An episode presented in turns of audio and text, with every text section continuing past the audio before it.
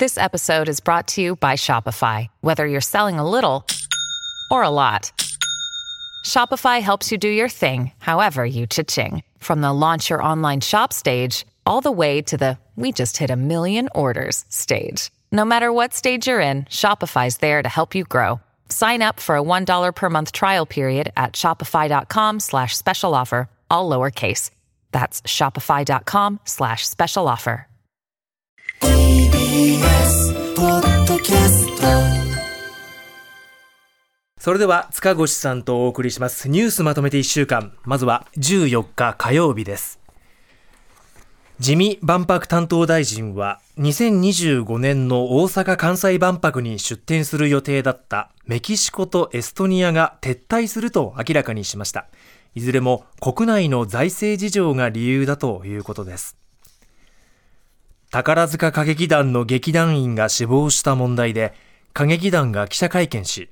外部の弁護士らのチームによる調査結果を公表しました。会見では歌劇団の小場理事長が謝罪しさらに劇団内でのハラスメントやいじめの事実は確認できなかったと明らかにしました。ジャニー喜多川氏による性加害問題で被害を受けたと訴えている当事者の会に所属していた40代の男性が先月大阪府内の山の中で死亡していたことが分かりました。自殺とみられています。なお現在悩みのある方は電話や SNS などで相談ができます。守ろうよ心で検索しますと厚生労働省がまとめた様々な相談先につながります。以上、週の前半のニュースをお伝えしました。さて、塚越さん、えーまずは火曜日のニュースからコメントしていただきますね。大阪・関西万博について。うん、そうですね。まああのこの2国はあの参加自体ということですけれども、メキシコエストニア。そうですね、えーまあ、一応増えたところもあって、新たな参加表明もあって、160の国と地域が参加表明しているということですが、はい。ただもう日本では、まあ、不要だと言ってる人がもう7割ぐらいになっていて、はい。その維新の支持者の人でも6割半ぐらいがもういいんじゃないかっていうことも言ってるので、相当厳しいですよね、はい。そして350億円かかると言われる大屋根、はい。ドームですかね。これ、はい。もし今、中止するんであれば、ええ。そのいろんな国とかに払う保証額の上限が同じく350億円ぐらいらしいっていう話なんですよね。ただこれ、来年の4月になっちゃうと、その保証額の最大上限がえー850億まで増えちゃうってことなんですよね。僕はだから、やるんもうふもう中止するなら今だと思うんですよ。で、これ96年、1996年に東京の、東京で開催する予定だった世界都市博というのがありました。はいこれ、青島さんが知事になった時にあー、ええあの、辞めるって公約し掲げて当選して実際辞めたんですね。はいで、この時にも、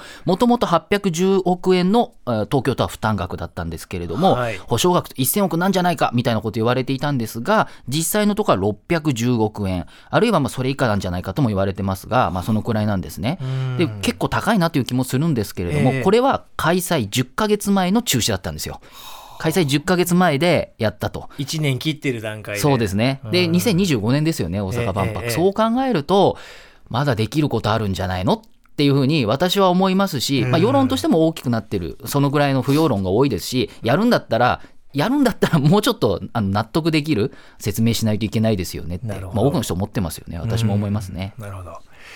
それから同じく火曜日には宝塚歌劇団が会見を行いました。これはですね、ええあの今年はもうビッグモーター、そして旧ジャニーズに続いて、まあ、まずい会見のもう3つ目に入っちゃうんじゃないかなと思うぐらい、やっぱり非常に厳しいものでしたよね。はいあのやっぱりその被害者側の弁護士さんがやっぱり言ってることですけれども、自分たちが提出した LINE とかの証拠とかは全然扱われていないって言ってますし、ええあの外部のその調査員みたいなので、こう、調査しましたっていうふうに言ってるんですけれども、こはい。れ、いわゆる旧ジャニーズのあの第三者委員会とは違うんですよね。ジャニーズの時は別にジャニーズがいいって言ったわけじゃないですけれども、林誠検事総長がいたりとか、もっとね、えっと、精神科医の方とか、臨床心理の研究者の方がいて、いろんな、こう、あの話を聞いているって話なんですけれども、これ、今回の宝塚に関しては、外部の弁護士事務所にお願いしてるんですよね。はいと弁護士さんが聞いてるだけなので、言ったか言ってないか証拠だとかって話だけになっちゃう。で、当事者の方も亡くなっている中で、それはそのいろんな人がやってないってい 言ったら、その証拠が出なかったみたいな話になっちゃう。はいそうするとその調査がどこまでなの、どこまでできているのかっていうと、やっぱり微妙だと。っていうか、まあ非常に足りないっていうのは、まあ多くの人が思うところですし、はいあの考え方自体が、その被害者側の弁護士が言った1時代、2時代前だっていうこともまあそうなんだろうと思いますし、え。もっと言えば、その旧ジャニーズの会見見てきたわけですよね、我々、社会全体が。だったら宝塚の人たち、ファンもいっぱいいて、あのいろいろ思ってることあるんですから、ちょっとあまりにもずさんな会見だったんじゃないかと。いうのは、まあ多くの人思いますし、僕もすごく思いましたね。今後遺族が求めるその再検証が進むかどうかですそね。うそれがね、できるかできないかって話で、実はもう昨日もちょっと、そういうこう宝塚のファンの人だけが集まるええ。バーがあるんですよ、ええ。でちょっと時間があったんで、行ってみたんですよ。すか。はい、どないですかって言ったらですね、ええ。そこにいたファンの人たちもうん、いろいろな気持ちがあるけれども、ええ。やっぱりあの会見はダメだったって言ってましたね、そこにいたファンの人たちはですけれどもね、ちょっとやっぱ厳しいんじゃないかって思いますけどね。それと今少しお話出ましたそのジャニーズの問題、えー同じくこれも火曜日ですがジャニーズ当事者の会の男性が亡くなってしまったと、そうですね、これもねあのひ、ひどい話だと思うんですけれども、被害者の方が亡くなったということですけれども、えっと、えっと、亡くなったのがですね、あの10月13日だったんですよ。はいで、あの実は10月9日、その4日前にですね、ジャニーズが声明文を出していて、えっとまあ、被害者でない人が虚偽の、えー証言をしている可能性があるんだみたいな話をしたんですよ。はいで、それはですね、まあ、NHK が、実はその NHK、その10月9日の夜にですね、NHK が、そのジャニー喜多川の性被害が NHK の中で行われていたみたいなことを NHK が報じて、それに対する反発なんじゃないかっていうことも言われていたんですけれども、その結局、このジャニーズ、旧ジャニーズは事実認定は再発防止チームとか、あの救済委員会とかに委ねてるっていう話だったんですけれども、なぜかその時はですね、10月では、その、こう、嘘の人が証言している可能性があるみたいなことを言っちゃったんですよね。はいでこれって結局ファンのファンの人とかに対してメディアのことを信じるなっていう効果そういうことを言うあの周知の意味がかなり強くなっちゃったとそれを まあ最近言われる犬笛っていうふうに言いますけれども、ええ結局は変な嘘ついてるやつがいるぞっていうことをジャニーズが言ってることに僕はなってると思うんですよね。はいまあ、そういうこともあってやっぱりこの当事者の会の人たちに対する誹謗中傷非常に止まらなかったわけですよね。えでだなのでそのそういうことも考えると、これね、そのスマイルアップですか、旧ジャニーズですか、はい。彼らのやっぱ責任はかなり重いんですよ、今になってそういう、まあ、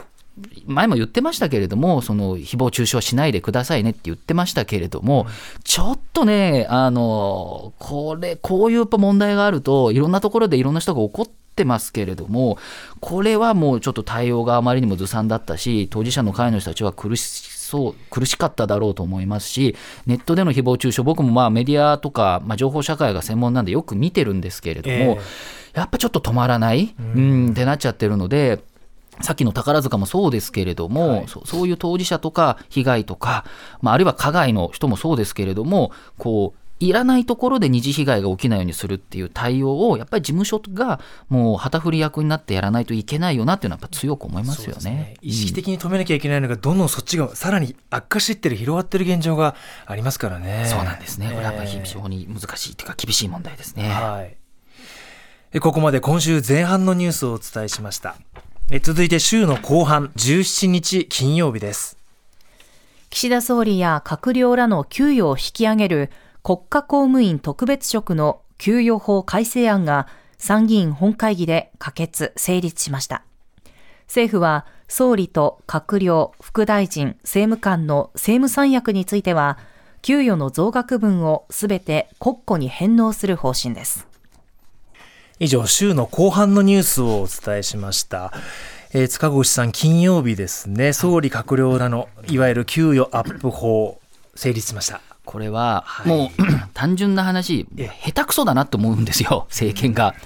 例えば、このその政務三役の増額分を返納するとかっていう話ですけれども、え。今の状況を考えれば、まあいろいろ考えてちょちょっと先送りにします。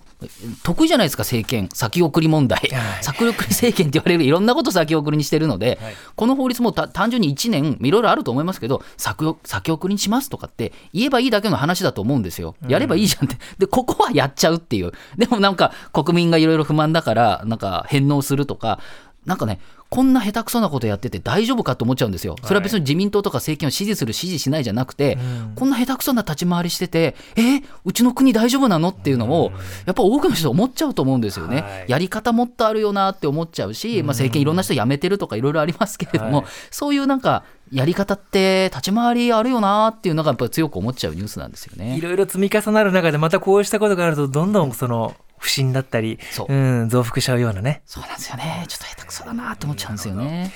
さてそして今週他にも様々ニュースある中で月曜日ですね、えー詩人逮捕系 YouTuber と呼ばれ煉獄コロワキの名前で活動する杉田和明容疑者。チケットの転売をしていたと言いがかりをつける動画を投稿しまして女性の名誉を傷つけたとして逮捕された事件ですね、これね、あの詩人系逮捕って、まあ、とか迷惑系、迷惑系 YouTuber といって、いわゆる世の中炎上しそうなことをネットにアップする人が多いんですよ。はいで、今回は特にモザイクも入れずに顔にね、で、しかもなんか悪いことしたわけじゃない人を、こう、ずっとネットにさらしたってことで、あの、名誉毀損で逮捕されたんですよね。ただ多くの人は、その YouTuber もそう、炎上狙い、そして見る方も、まあ面白いからってことで、まあそれから再生回数が増えて、えーそれがこう収入アップになるってことなんですけれども、はい日本はですね、どうしても、えーいつも言ってるんですけれども、アメリカでは本音が暴走しちゃってるけど、日本は建前が暴走している。建前でなんか悪いことしてるらしいので、これは社会正義なんだとかって、まあ、YouTuber の一部の人もそうやっている。見てる人もそうやって、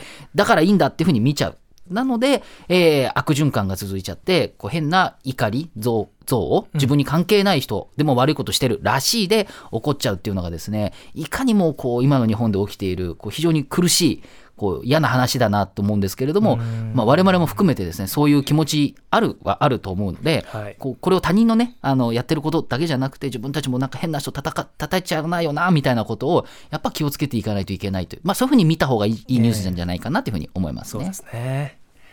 えここまで今週1週間のニュースをまとめてお伝えしました。